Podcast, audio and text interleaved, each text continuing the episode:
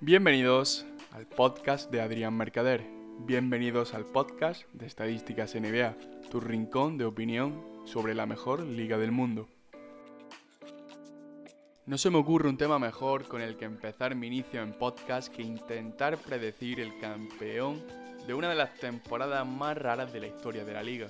La verdad, no sabemos en qué condiciones van a llegar los equipos y cómo lo van a hacer. Si van a estar bien físicamente, si van a estar faltos de ritmo de competición. Y ya se comenta por las redes sociales, por Twitter, Instagram, el campeón de este año va a tener un asterisco, porque no va a ser igual al resto de campeones de años anteriores. Aún así, no estoy de acuerdo con esa opinión. Yo creo que el campeón de este año sí va a ser igual o incluso va a tener más mérito que campeones anteriores. Y explico por qué. Los jugadores van a estar desde el 22 de octubre que comenzó la temporada de NBA, el 22 de octubre de 2019, hasta el campeón de la NBA que va a estar jugando el último partido el 7 de octubre de 2020. Casi un año entero concentrado en un mismo objetivo, que es ganar el anillo. Me parece una brutalidad, una exigencia psicológica y más con lo que estamos sufriendo bastante digna. No creo que este anillo valga menos que otros, la verdad. Vale lo mismo o incluso un poquito más. Y yo, para empezar aquí mi aventura en podcast, voy a intentar predecir quién va a ser el campeón de la NBA. Creo que todos tenemos, cuando pensamos en quién va a ganar el anillo de la NBA, todos tenemos en la cabeza tres equipos. A lo mejor algunos tienen dos, tres, pero no creo que se salga de, ese rango de dos, tres equipos favoritos para conseguir el anillo. Y evidentemente empiezo por Los Ángeles Lakers un récord de 49 victorias y 14 derrotas con un LeBron James más asistente que nunca, ha promediado 10,6 asistencias por partido, bueno, también acompañado de 25,7 puntos y 7,9 rebotes, pero estamos viendo un LeBron bastante, bastante, bastante asistente, bastante dirigente del juego, como jugando como base, ¿no? Jugando como, como lo que siempre ha sido de manera no oficial, pero yo creo que el Lakers ejerciendo ya como base del equipo acompañado de un Anthony Davis que tiene muchísima hambre de conseguir ya victorias importantes en su carrera, un jugador que solo ha ganado 5 partidos de playoff en 7 años de carrera, Anthony Davis, y que tiene ganas ya de empezar a demostrar cosas. Es verdad que Los Ángeles Lakers yo creo que mm, tienen un equipo que huele a anillo. Avery Bradley, Marquise Morris, que ha sido la última adquisición en el mercado de traspasos, Dwight Howard, que bueno, se duda de su presencia con el tema racial, ¿no? Que, que hay ahora mismo en la NBA sobre si se debería o no jugar. Pero bueno, eso es otro tema que vamos a dejar para otro capítulo y vamos a analizar más profundamente. Kyle Kuzma, Rayon Rondo, Danny Green. Es un equipo que está hecho por y para ganar el anillo. Y creo que nadie duda de que estén en el escalón de favoritos para conseguir el anillo esta temporada. En el escalón, compartiendo escalón, están sus vecinos, Los Ángeles Clippers. Los Ángeles Clippers de Gary Leonard, Paul George, que yo diría que son un poco menos favoritos que Los Ángeles Lakers. Y explico el porqué. Aparte de no conseguir un jugador interior que sea capaz de parar a jugadores como Anthony Davis, creo que la lesión de Paul George, que se ha perdido más de 25 partidos de temporada, ha hecho que el quinteto no tenga la conexión o la química suficiente para ser un equipo campeón. A lo mejor es uno de los grandes ganadores de... seis ganadores de este parón. Uno de los ganadores de este parón puede ser Los Ángeles Clippers han tenido tiempo ahora para entrenar juntos, el training camp, los ocho partidos que va a haber de regular season antes de empezar los playoffs en Orlando. Creo que le puede venir muy bien a los Ángeles Clippers para crear piña, crear química y luchar frente a frente, que creo que lo van a hacer. No estoy diciendo que los Ángeles Lakers estén un escalón por encima, sino que si diría yo a lo mejor un porcentaje, diría que a lo mejor un poquito menos los Ángeles Clippers de posibilidades de ganar el anillo tendrían. Simplemente porque no han reforzado el puesto interior Aún así, la parte exterior de Los Ángeles Clippers con Patrick Beverly, Lowe Williams, Kevin Leonard, Paul George, un equipo defensivo, para mí el mejor equipo defensivo de la liga. Pero creo que están un poquito por debajo de Los Ángeles Lakers y en el mismo escalón que Milwaukee Bucks. Y aquí terminamos los tres equipos favoritos para conseguir el anillo. Milwaukee Bucks, Ángeles Clippers y Ángeles Lakers. Evidentemente todo el mundo sabía esto, pero yo me voy a animar más. Me voy a animar más y voy a decir un par de equipos que creo que pueden dar la sorpresa, porque creo que este parón ha igualado mucho la liga, porque hay muchos jugadores que van a llegar muy descansados y que siempre ha sido su talón de Aquiles, ¿no? En estos momentos, como James Harden. Pero antes de hablar de eso, voy a hablar de los Bucks, evidentemente, Tetocumpo. tiene 24 años y va a conseguir su segundo MVP consecutivo. Estamos hablando de un jugador que va a marcar un antes y un después en la liga y que tiene muchísimas ganas de ganar ya.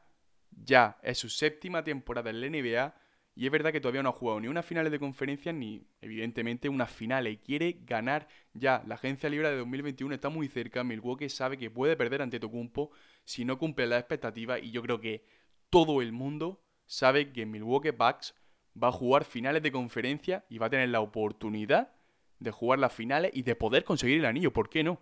La verdad es que la temporada ante Tocumpo ha sido brutal. 29,6 puntos, 13,7 rebotes y 5,8 asistencias. Además de tener el mejor récord de la liga con 53 victorias y 12 derrotas. Es suficiente, o sea, es suficiente. Los Clippers tienen a Kevin Leonard y de segunda espada a Paul George. Los Ángeles Lakers tienen a LeBron James y de segunda espada a Anthony Davis. Y Milwaukee tiene a Antetokounmpo y a Chris Middleton. ¿Es Chris Middleton ese tipo de jugador comparable a Paul George y Anthony Davis para poder conseguir un anillo? Esa es la pregunta que yo me hago y que la vamos a saber esta temporada. No sé si Milwaukee mm, tiene todo para vencer en una serie de 7 partidos a los Clippers o a los Lakers, pero si es verdad que es el mejor equipo del este y todo lo que no sea llegar a las finales creo que sería una decepción. Ahora pasamos a la parte interesante, a la parte de la sorpresa. He hablado antes de, James Harden y evidentemente pongo a Houston Rockets. Tú miras la clasificación de la liga y ves a Houston sexto y te puedes llegar a sorprender, decir, mm, sería una sorpresa que ganase el anillo. Pero es que después del traspaso de Clint Capella, que llevó a Clint Capella a los Atlanta Hawks y, llegó Robert Covington, creo que el equipo ha mejorado muchísimo. Es verdad que al principio no funcionaban las cosas, pero es normal. Estaba juntando a una bestia como James Harden con otro perro de presa como es Russell Westbrook. Tenías que darle tiempo para que eso funcionase. Y después de darle tiempo, creo que la cosa funcionó. Es muy arriesgada, es muy arriesgada la apuesta de Houston Rockets con el small ball jugando PJ Tucker de 5. Me gustaría ver eso en playoff. Si toca un equipo como Los Ángeles Lakers, me gustaría ver cómo se la apañan para defender a una bestia como Anthony Davis que se puede hinchar. Se puede hinchar o en una serie contra Denver Nuggets que Nikola Jokic también puede hacer muchos estragos. Hay que ver eso, pero creo que Houston Rockets, después del traspaso de Clint Capella, creo que ha ganado muchos puntos para luchar por el anillo. Y ojo con uno de los factores más importantes que nadie tiene en cuenta. Los últimos años James Harden ha llegado reventado, reventado, y esa es la palabra, reventado, muy cansado, a los partidos más importantes de la temporada. Y ahora llega perdiendo 7 kilos, más fino que nunca, y con 4 meses de descanso. Ojo con eso, ojo con James Harden y ojo con los Rockets. El nivel de Russell Westbrook también ayuda bastante. Esta temporada yo creo que está siendo de las mejores de su carrera. Y no estadísticamente hablando, que también 27 puntos, 8 rebotes y 7 asistencias, sino participativo, líder en la pista, eh, mm, hace sentir al equipo un equipo. Siempre se le ha echado en cara que Russell Westbrook era un jugador muy individual, pese a promediar 10 asistencias, era muy individual. Pero ahora, aunque promedie 7, creo que está siendo un líder y que hace que sus compañeros sean mejor. Es decir, yo creo que es la primera vez que Russell Westbrook está consiguiendo eso y viene muy bien que lo consiga ahora en un equipo que sabe que puede ganar el anillo y ojo con Houston. Pasamos a otro equipo y otro equipo... creo que a la gente le va a gustar este equipo. La verdad es que sería muy bonito y lo voy a decir, ¿eh? Y mira que me gustaría que ganase el anillo. La verdad es que me encantaría que ganase el anillo Houston o Los Ángeles Lakers. Pero me encantaría también ver a Jason Tatum, Kemba Walker, Jalen Brown ganar el anillo. Sé que es muy difícil, chicos. Sé que es muy difícil.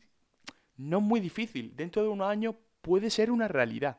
Pero a, día de hoy es muy difícil ver a Boston Celtics levantar el trofeo de campeón de la NBA porque creo que le falta un jugador para estar a la altura de Ángeles Clippers, de Los Ángeles Lakers, de Milwaukee Bucks, un interior fuerte que pueda competir. Pero bueno, ojo con ojo con los Boston Celtics y ojo con el nivel que mostró Jason Tatum después del All-Star. Jason Tatum después del All-Star promedió 34,5 puntos.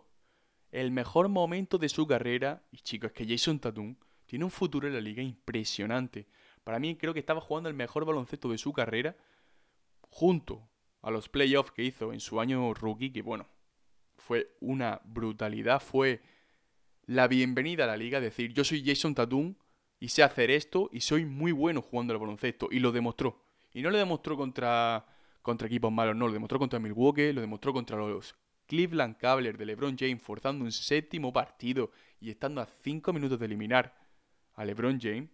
Y creo que Jason Tatum tiene muchas cosas que decir. Y tengo muchas ganas de ver, de ver estos Boston Celtics porque creo que pueden jugar finales de conferencia. Creo que pueden jugar finales de conferencia y creo que pueden estar cerca.